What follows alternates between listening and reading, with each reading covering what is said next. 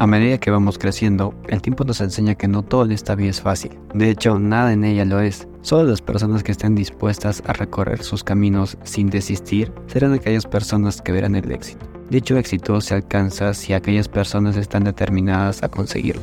¿Qué tal, estimados oyentes? Soy Renato Macedo y estamos aquí en un nuevo capítulo de su podcast favorito, La Voz del Trader. En esta ocasión exploraremos el poder de la determinación y cómo puede impulsarnos hacia el éxito. A lo largo de esta sexta temporada, hemos escuchado en este podcast las experiencias de los docentes Bulls, incluyéndome, claro, haciendo referencia exacta de cuál fue el mejor y peor trade que hemos tenido, o que hemos considerado, ¿cierto? Cada experiencia, cada relato por parte de los docentes fue totalmente diferente, y es que es muy lógico, cada quien tiene sus propias vivencias. Sin embargo, estoy seguro que más de una persona que escucha este podcast pudo notar la similitud o factor en común que tuvieron los episodios en la sección.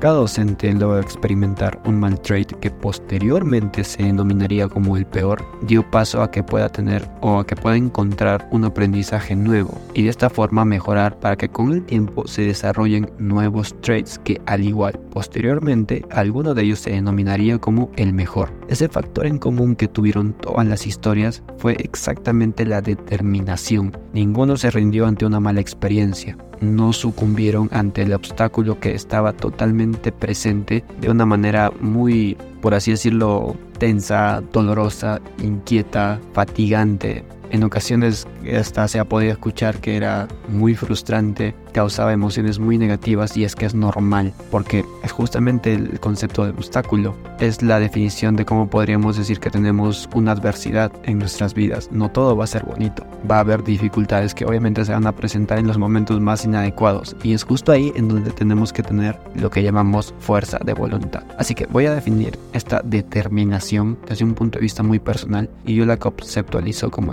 exactamente eso. La fuerza de voluntad que nos da impulso a superar obstáculos y alcanzar nuestras metas. En nuestro camino nos vamos a encontrar con muchas situaciones adversas, las que comúnmente ya hemos mencionado que se llaman obstáculos. Es algo común, es algo muy normal, parte de la vida. Está en nosotros saber enfrentar de manera adecuada estas mencionadas situaciones para que no desistamos de nuestro plan de alcanzar una meta. Está en nosotros entonces poder tener esta fuerza de voluntad suficiente para aprender de nuestros errores y así desarrollar una mejoría en los siguientes pasos que demos. Está en nosotros ser determinados para conseguir todo aquello que nos propongamos. Quiero contarte entonces una breve historia sobre el máximo esplendor de la determinación que yo he podido percibir. Hace unos días estaba revisando Instagram en un momento de ocio, un momento libre que tenía, y me encontré con una publicación, una historia de una conocida que hice hace unos nueve años más o menos, cuando llegué al lugar de residencia donde me encuentro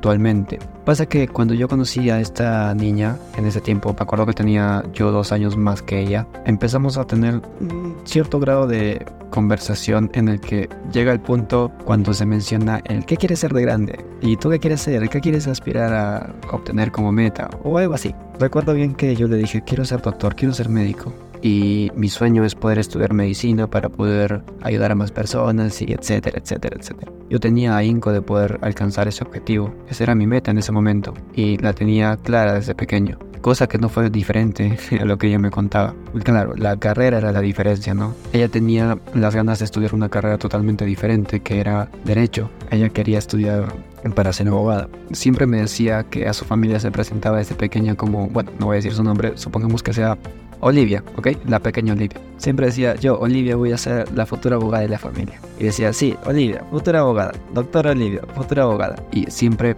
se enfocaba y se presentaba de manera muy emocionada ante su familia con ese título. Ella sabía lo que quería hacer. En ese momento yo escuché a una persona, a una niña, como digo de mi edad porque fue hace años, teníamos 14 aproximadamente, con un gran deseo, una gran determinación que en ese momento yo no veía de esta forma, pero se notaba bastante marcado el ahínco que tenía por querer obtener esa, esa meta, ese título. Se la veía bastante convencida. Había una diferencia, obviamente, entre la forma en la cual expresábamos nuestros deseos. Yo sí lo decía con muchas ganas, con mucho deseo lo que quería hacer, pero ella vivía esa forma en la que se expresaba. Me llamó mucho la atención. ¿Por qué les cuento esta historia? Como les decía, venía viendo contenido en Instagram, en la red social, mientras que estaba un poco distraído, y veo que esta misma chica, la persona que conocí en esa época, ya se había vuelto casi casi una abogada, estaba por graduarse, tenía un excelente grado de título reconocido como alumna de la Universidad Católica Santa María y había alcanzado una gran posición sus estudios. Era muy buena en lo que hacía, era muy buena en cuanto al nivel académico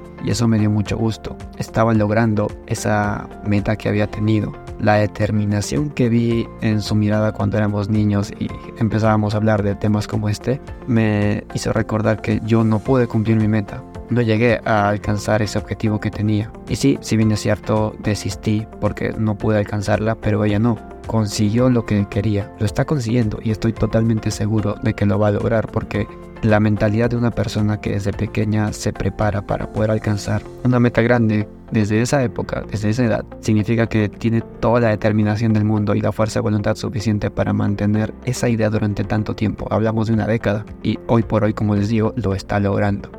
Con esto a qué quiero llegar. Yo aprendí con eso de que una persona puede no siempre alcanzar sus metas. Sin embargo, está en nosotros poder aprender quizá de algún error que hemos cometido o de algún traspié que hemos podido tener para luego de eso superar esa valla que hemos pasado.